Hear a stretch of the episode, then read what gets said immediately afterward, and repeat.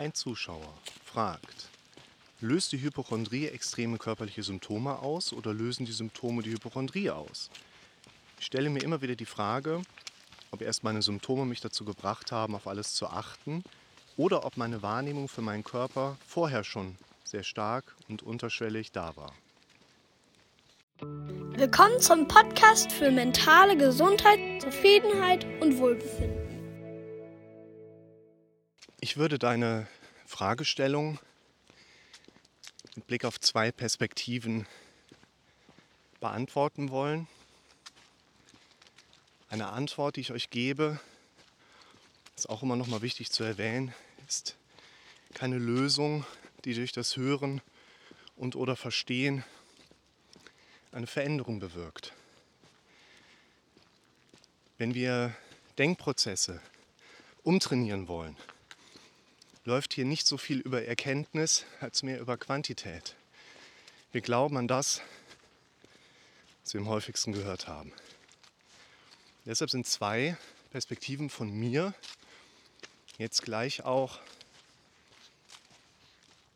zwei Perspektiven, die Verständnis bringen. Und trotzdem dürft ihr immer im Kopf behalten, trainieren. Zum einen beschreibst du da was, was ich in den Videos gerne als erhöhte Introspektionsfähigkeit betitele. Wir alle haben eine mehr oder weniger gut ausgeprägte Fähigkeit, nach innen zu schauen und erleben manchmal so ein plötzliches Eintreten in unser Bewusstsein. Mit einem Mal achte ich sehr viel stärker darauf, welche Gedanken habe ich? Warum habe ich die? Welche körperlichen Vorgänge tun sich da auf? Und lege dann plötzlich sehr viel Fokus da rein. Das machen wir eigentlich nicht selber, sondern in dem Sinne macht das ja unser Kopf für uns. Der denkt ja weitestgehend in Automatismen. Und wir brauchen gar nichts zu machen. Unser Kopf lenkt schon seinen Fokus auf die Dinge. Deshalb, was ich dir nachher mitgeben möchte, ist, dein Kopf ist kein guter Fachmann, auf den du hören solltest. Das ist mein Videotipp Nummer 1 oder Modelltipp Nummer 1. Und auch Tipp Nummer 2, wir müssen unser Gehirn selber benutzen, sonst benutzt es sich selbst. Also zwei Perspektiven, zwei konkrete Lösungsvorschläge. Erste Perspektive, wir haben diese Introspektionsfähigkeit. Häufig kommt die spürbar plötzlich. Die war aber schon immer da, meistens. Und wenn sie plötzlich da ist, ist sie meistens dann doch so mit der Zeit aufbauend gekommen ja, könnt ihr mal den Einschlag sehen. Viele Bäume umgeworfen. Vielleicht war das Sturm heute Nacht. Und dann bauen sich die Dinge auf und übertreten aber irgendwann eine Wahrnehmungsschwelle. Das heißt, sie sind gar nicht so plötzlich gekommen, aber wir haben Dinge, Symptome, Phänomene irgendwann erst plötzlich angefangen wahrzunehmen. Das gibt es auch sehr oft. Und selbst wenn es plötzlich kam, oder nicht plötzlich kam, in der Regel ändert das nichts an unserer Strategie. Wie gehen wir damit um? Und das, was ich dir als Perspektive mitgeben möchte, das habe ich mal bei mir unter einem Modell gespeichert, das Löwenbild. Ich bin jetzt gerade bei deiner Frage, macht die Hypochondrie hypochondrisches Denken, also auch Introspektionsfokus, oder entsteht aus einer Vorprägung die Problematik? Kann beides sein. Also die Hypochondrie als Krankheitsbild gibt es ja in dem Sinne nicht, dass wir daran erkranken und hätten dann diese Angstgedanken, sondern wir geben ja nur deinen Angstgedanken den Namen Hypochondrie oder hypochondrische Störung.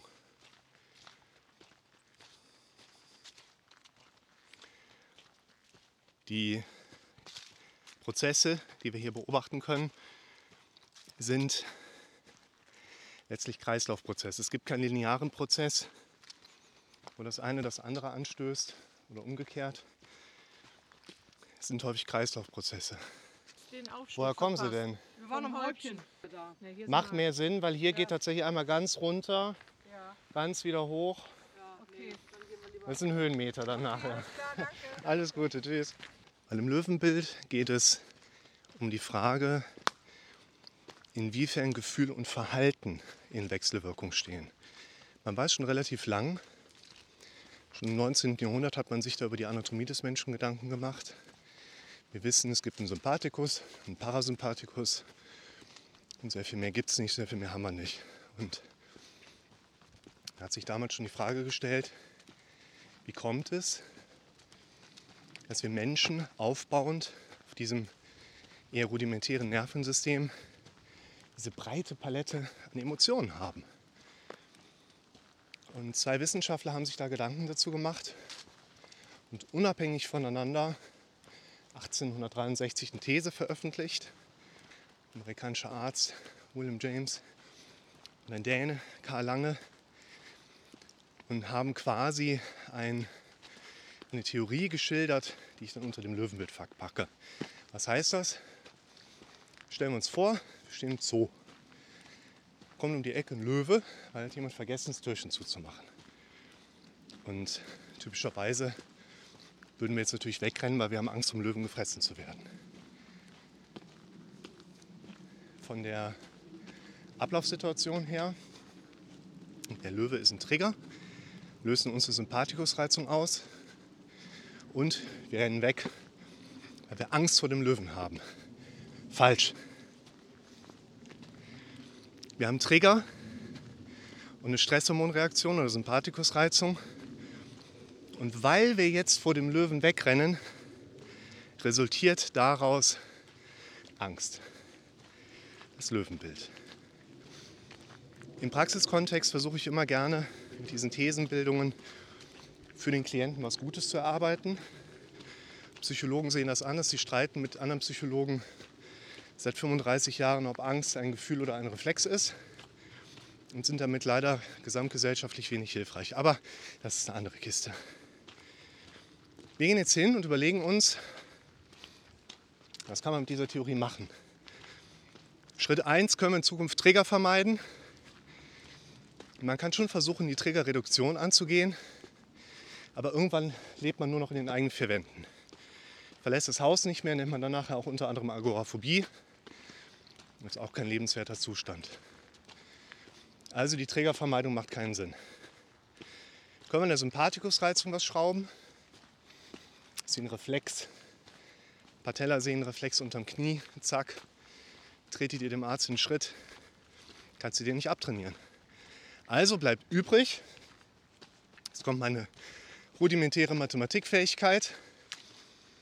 Wir haben Träger plus Sympathikusreizung plus Verhalten führt zu Gefühl. Und wenn wir den Trigger und die Stressreaktion mal rausstreichen, bleibt übrig, je nachdem, wie wir uns verhalten, kommt es zu einem Gefühl. Und darauf möchte ich gerade hinaus.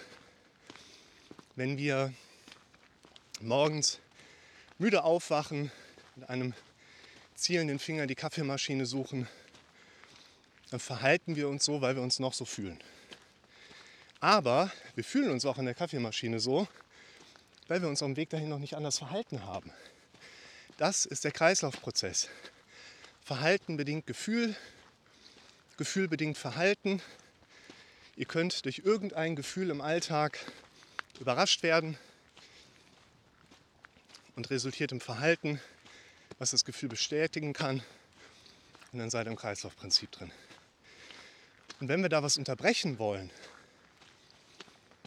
dann geht das wahrscheinlich besser, am Verhalten als am Gefühl. Deshalb wollen wir vor allen Dingen schauen, welche Verhaltensspezifika sind bei euch rund um Problemsituationen oder auch Gefühlsaspekte zu erkennen und wie könnt ihr lernen, euer Verhalten diesbezüglich zu verändern und Unterschiede einzubauen. Und das würde ich hier bei der Frage im Hypochondrie-Kontext Würde ich das auch so sehen? Es ist gar nicht so relevant, ob eine erhöhte Introspektion zum Phänomen führt oder das Phänomen der Introspektion erhöht. Wir wollen Unterschiede einbauen. Wir wollen die Sachen machen, die ich euch in anderen Videos auch empfehle. Und ich habe ja gesagt, ich haue euch noch zwei Sachen mit hinten dran. Nämlich erstens, dein Gehirn ist kein Fachmann, auf den du hören solltest. Warum? Weil unser Gehirn die Aufgabe hat, uns im Automatismus negative Gedanken hochzugeben, weil es dem sein Job ist. Nicht, weil die Gedanken wirklich begründet sind, sondern weil es der Job unseres Kopfes ist, so zu denken. Und dein Kopf verfolgt andere Ziele als du. Dein Kopf will situativ überleben. Schau ich das mal an hier.